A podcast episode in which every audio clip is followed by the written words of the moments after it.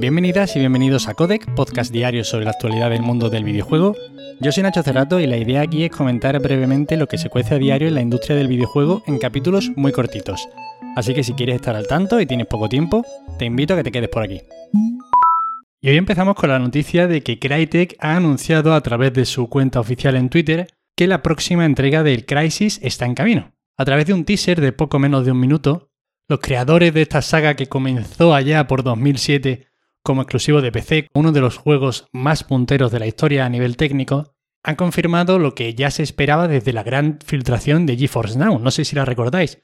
Aquella en la que se filtraron el God of War para PC, la edición de Uncharted con The Los Legacy y otros tantos, que desde luego cada vez está siendo más y más certera. Y bueno, ya han pasado nueve años desde que se lanzara Crisis 3, y sabiendo cómo exprimen al máximo las posibilidades técnicas del momento estos señores de Crytek, estoy deseando ver la verdad lo que tienen entre manos. No se sabe aún el motor gráfico que utilizarán, pero vamos, yo creo que podemos estar seguros de que van a intentar sorprender desde el punto de vista gráfico como siempre han hecho.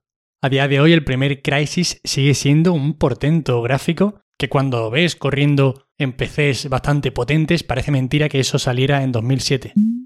2021 ha sido el mejor año de Xbox en cuanto a ingresos, según ha revelado la propia Microsoft. El crecimiento con respecto a 2020 ha sido de un 17,07%, obteniendo este último año 16.280 millones de dólares.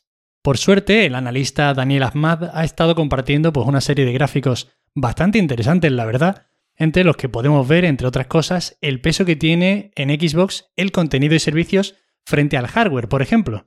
Y podemos ver claramente dibujada en un gráfico la estrategia que está llevando a cabo esta compañía. Un 77% de los ingresos provienen del contenido y servicios, frente al 23% correspondiente a las ventas de hardware, que además es un segmento que ha aumentado mucho el año pasado, un 63%, debido a que han salido nuevas consolas. Os recomiendo que le echéis un vistazo al hilo de tweets porque, bueno, hay información interesante. Se ve un evidente crecimiento de la marca Xbox a lo largo de los años, desde 2016, con un claro deceso en 2019 que se solventa sin muchos problemas hacia 2020. Y según Nico Partners, se estima que hasta el momento se habrían vendido más de 12 millones de Xbox Series X y S. Y bueno, no está nada mal. Y seguimos en Microsoft y es que Halo Infinite supera los 20 millones de jugadores. Así lo anunciaban ayer desde Microsoft y 343 Industries, en lo que supone, bueno, pues la constatación de que estamos ante el mayor lanzamiento de la historia de la franquicia.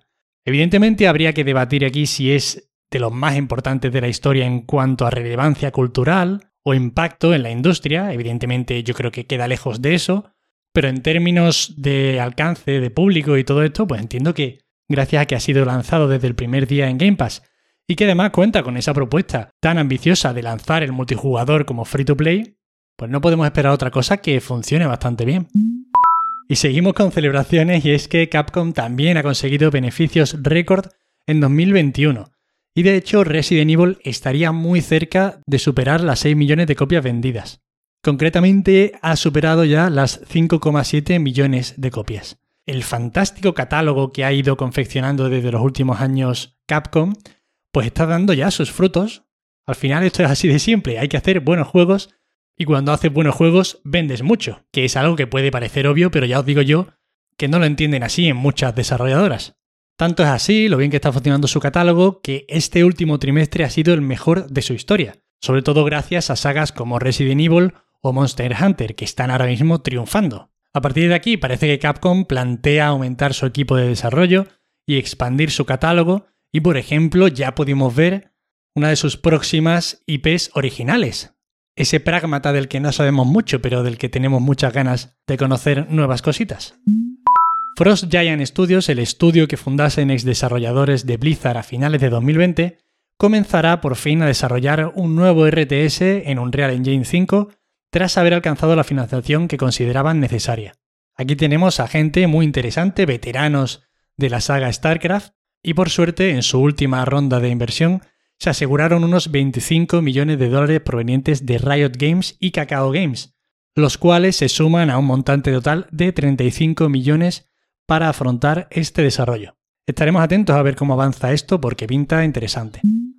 Battlefield 2042 ha salido ya de la lista de los 50 títulos más jugados en Xbox a tan solo dos meses desde su lanzamiento. Os podéis imaginar el desastre. Por poner un poquito en perspectiva la magnitud de esta catástrofe, Battlefield 2042 es a día de hoy menos jugado que For Honor, Marvel's Avenger o Star Wars Battlefront. Poco más que añadir aquí, esperemos que si bien no consiguen arreglar los problemas que tiene este juego relativamente pronto, yo qué sé, pues esperar que el siguiente Battlefield salga mejor. Pero de verdad, qué ruina. Y ya conocemos los juegos que llegarán al PlayStation Plus en el mes de febrero. Y cada mes, la verdad es que podría titular esta noticia o acontecimiento con el típico Oh shit, here we go again. Pero más aparte, yo creo que aquí se puede destacar UFC 4. Creo que hace tiempo que no vemos al menos uno de los juegos que nos dan en el Plus que sea relativamente aceptable y este es un muy buen juego, sobre todo si os gustan los títulos de lucha, con un enfoque más realista, y a este lo acompañan el Planet Coaster Console Edition y Tomo Aire, Tina Chiquitina asalta a mazmorra del dragón, una aventura única.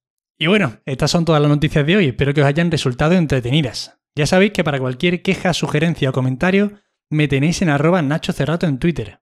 Comentaros que estoy mejorando mucho la newsletter y estoy especialmente orgulloso de cómo me están quedando los últimos números. Y de verdad, si hay alguno que, bueno, además del podcast, cree que hay alguien al que le interese recibir un filtrado de noticias en su correo a diario bastante apañado, ya sabéis que tenéis el enlace para describiros tanto en las notas del episodio como en mi perfil de Twitter.